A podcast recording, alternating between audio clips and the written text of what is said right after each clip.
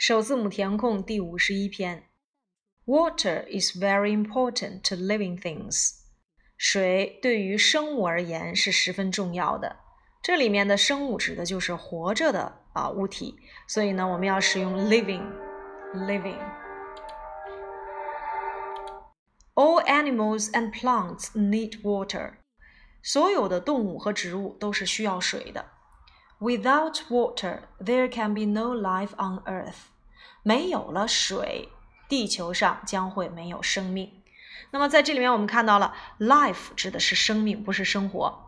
我们说城市生活叫做 city life，这里的 life 指的是生命。那么它的形容词呢，就是我们刚才所看到的 living，就是活着的、有生命的啊。Man also need water，人类也需要水。Also 是放在句中表示也的一种用法，放在句尾呢，我们要使用 to。如果是否定句当中，我们要使用 neither。He needs it to drink, to cook. and to clean himself。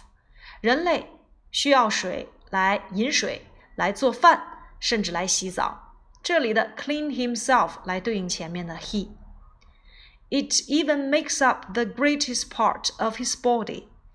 水甚至成为了我们人体当中最重要的部分。 Make up 组成、构成。Water is almost everywhere。水几乎到处都是。It covers most part of the earth。它覆盖了地球的大部分的面积。It is in seas, in rivers and lakes。那么水存在于海洋、河流以及湖泊当中。However, most of the water on Earth is sea water。然而，地球上的大部分的水都是海水。We cannot drink sea water. 我们不能喝海水。We can only drink fresh water. 我们只能喝淡水。To make things even worse, worse 它是 bad 的比较级。这句话呢也会经常用到啊。To make things even worse，那就是更糟糕的事。 Our need for water is growing。我们对于水的需求正在与日俱增。Growing。Grow 是增长，后面加上 ing 用于进行时态。And not all the fresh water is clean enough to drink。现在我们没有足够的淡水去饮用。So we may say，因此我们也可以这样说 ：We are now living in a thirsty world。我们现在正生活在一个饥渴的世界当中。Thirsty，渴的。首字母填空第五十二篇。Mr. Turner had his business and worked all day long.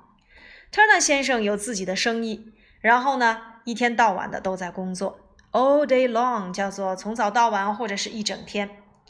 His wife was afraid that he would be ill if he kept doing like this. 他的妻子很害怕。Was afraid that 这个 that 引导的就是一个宾语从句。害怕他呢会生病。If 如果他 keep doing something 表示继续，如果他继续没完没了的天天去工作的话，他担心他会生病。So she often tried to get him to take a holiday, try to do something， 努力做某件事情。因此，他经常让他去度假。Try to do something 就是尽他自己的努力让他去度假。Try to do。尽力做某事，try doing，尝试着做某事。我们曾经在新概念一里面讲过。At last, she persuaded him to do so。最后，persuade 说服，她说服了 Turner 先生去这样做。But she was afraid that he couldn't spend his holiday quietly。可是呢，她又害怕 Turner 先生不能够安静的度假。这里的 spend 指的是。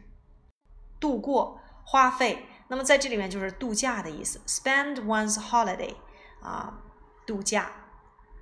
So before they left，因此在他们离开之前，Mrs. Turner said to her husband's assistant， 于是 Turner 夫人 said to 对谁谁而说，对她丈夫的助理说道。这里面要填名词所有格，husbands。 说什么呢？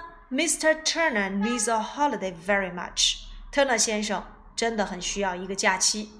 Please don't trouble him with letters or telephones about business problems while we are away.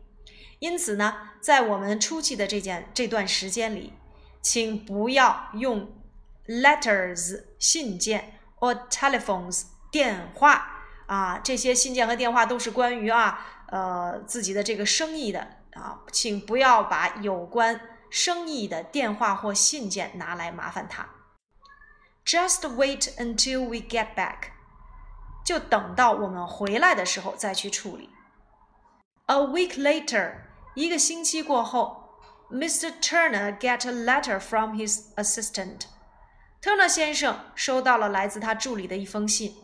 It said，上面说到，这个 said 也可以把它理解成上面写着什么。Something bad happened to your business，说您的生意出现了一些问题。But I'm not going to tell you with it when you are enjoying your holiday。但是，当您在享受假期的时候，我是不打算告诉您的。 啊，享受玩的很愉快，enjoy one's holiday。由于这里面要使用进行时态，我们要填 enjoying。当然了，这个故事的结尾还是比较搞笑一些的啊。虽然他没有跟他去说有关于生意上的问题。但是这个助理呢，只给 Turner 先生发了一封信，而且信上只说了半句话，那就是，呃，的确有不好的事情发生，但是这个事情是什么，特纳夫人还不让我告诉你，我也不能跟你说的。好，这就是以上五十一、五十二的翻译。